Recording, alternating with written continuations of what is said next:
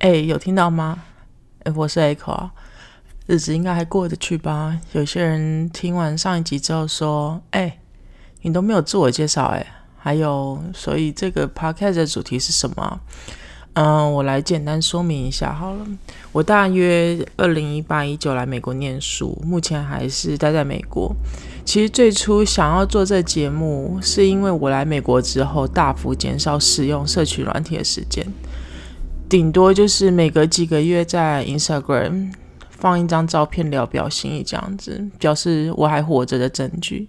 朋友们如果想要联络我啊，通常都是用 Line 或者简讯。有一天就突然想到说，既然大家都住在不同的国家城市，然后为着自己的生活去打拼努力，不如来做一个节目。我们可以彼此交流生活经验啊，还有所处的城市发生的事情。我觉得这样应该会是蛮有趣的。所以其实这节目没有很特定的一个主题，主要还是做生活交流，或是对自己生活过程的一个反思。这样，假如有任何故事想要分享，也可以私信我，或是我们一起来聊聊天。那上个周末是美国最大节日之一——感恩节。来美国之前啊，我。对感恩节唯一的理解就是第二天是黑色星期五，可以买到一堆下沙折扣品的日子。那为了显示我有求知欲，我来补充一下感恩节的由来。大约在四百多年、四百年前，嗯，大约有。一百多名的清教徒 （A.K.A. 朝圣者）从英国出发，搭乘五月花号的客船远渡重洋，来到美国，然后建立了殖民地。可是事情没有那么顺利，他们因为人生地不熟，外加上水土不服，导致食物短缺，而且。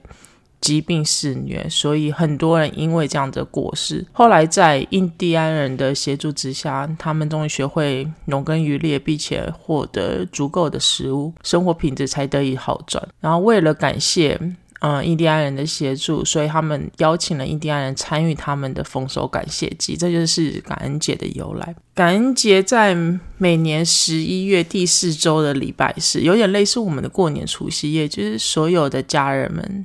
嗯，也不会是所有啊，可能有些人有事在，但是就大部分的家人们都会聚在一起享用感恩节晚餐。传统感恩节晚餐通常是烤火鸡、马尼薯泥、地瓜泥、越剧酱等等。在今年感恩节前大概两三周，嗯，朋友的妈妈问我要不要参加感他们的感恩节晚餐。如果我没有任何的活动，也没有任何的想法，就是可以一起加入他们。吃一起吃个饭这样子，那因为我从来没有参加过老外的感恩节晚餐，我当然立刻说哦，好啊好啊，没有问题啊，拜托让我加入。后来朋友妈就接着说，哎，如果不麻烦的话，你也可以带一道菜来哦，没有强制性，如果方便的话，这样会非常好。那我想说，既然人家都开口了，我哪有说不要的道理啊？所以我就说好啊，没问题，我一定会带一道菜来的。后来我就提出。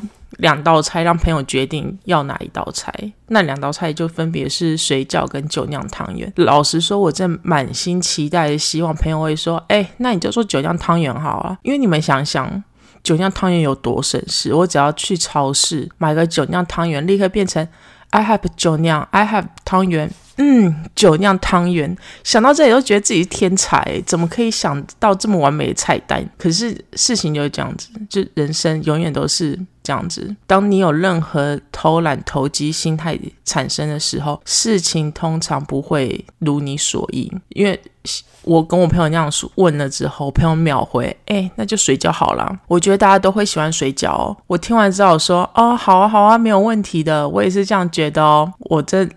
很想叹口气，你知道，因为水饺要剁一堆菜，然后还要关，还要烦恼说会不会煮熟。你知道，如果煮不熟，超辣茶，就是你要在一堆人面前超丢脸。然后想象被 Golden Ramsy 丢到垃圾桶的那个那种感觉。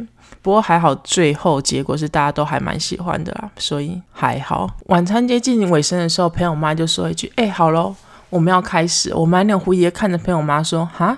什么东西要开始什么啊？朋友妈这时候才解释说：“哦，这就是他们家的一个传统，在感恩节晚餐中，就是说出一整年的感谢，可以感谢现场的人，也可以感谢不是现场人。主要就是对自己生活上的一些小想法，看看谁曾经帮助过你啊，或是你今年碰到一些什么困难，那因为经历过写些什么事情，然后什么人帮助你，然后让你更成长，大概就这样子。我听完就觉得，其实这个活动非常非常好，我还蛮喜欢这样子的一个。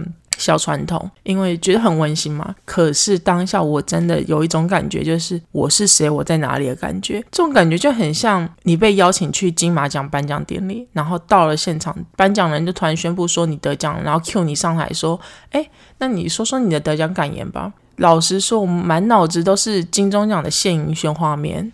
就是我真的一直跟我自己讲说，天呐，我不要跟谢盈萱一样脑子打结，然后不小心最最后不小心说出 F 开头的字。我拼命叫自己冷静，然后不要去思考这些负面的想法。我冷静的去思考，这个长桌上有十个人，四个青少年坐在桌尾，然后我的左手边是朋友吧，然后是朋友吗？怎么想呢？应该是要从青少年开始，而不会从长辈先开始吧。那如果是从青少年开始之后，我应该就会是在中段或是后段轮到。我这样想之后，我就冷静超多，想说天哪，这样太好了，我一定不会先轮到，我不用担心，我可以先听大家都在讲什么，之后再慢慢整理我应该要讲什么。可是刚刚就有提到，当我们有这种侥幸心态的时候，人生绝对不会如你所愿，代际真的不是偶然性，吓你吓你肝胆。你知道就在因为青少年真的被 Q 到说他们要先开始，可是青少年们就开始说，哎。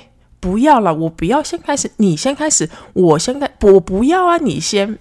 最后朋友妈就说：“哎，好了好了，你们不要吵了，我先开始了，我可以先开始。”然后我想说：“不会吧，你先开始，那可以从另外一边吗？就是顺着朋友妈的左手边这样顺时针的继续讲下去。”可是坐在朋友妈左手边的朋友妹说：“哎，我不要第二个讲哦。”我还没有想好，陪我爸立刻接口说：“没关系，我可以第二个啊。”然后就这样子逆时针顺下去吧。我想说：“天哪，什么意思？那就表示我是第三个诶。而且身为客人的我，我怎么可以说出诶？那我不要第三个，我怎么可能说出这种你知道没有礼貌的话？我是个有礼貌的孩子。老实说，我真的不知道朋友爸妈感谢了谁，因为我都没有在认真听，我满脑子都是：天哪，我到底要讲什么？我到底要说什么？我的感谢顺序要是谁？然后我一定要把这家人感谢在里面啊！毕竟他们邀请我来，而且他们平常真的对我还不错。但是因为完全没有准备，外加上我还要用我的烂英文去表达这些事情，最后当然是乱七八糟。但是好险，就是至少我有讲出我想要讲的话，那大家也知道我想要表达的的事情，那就好了。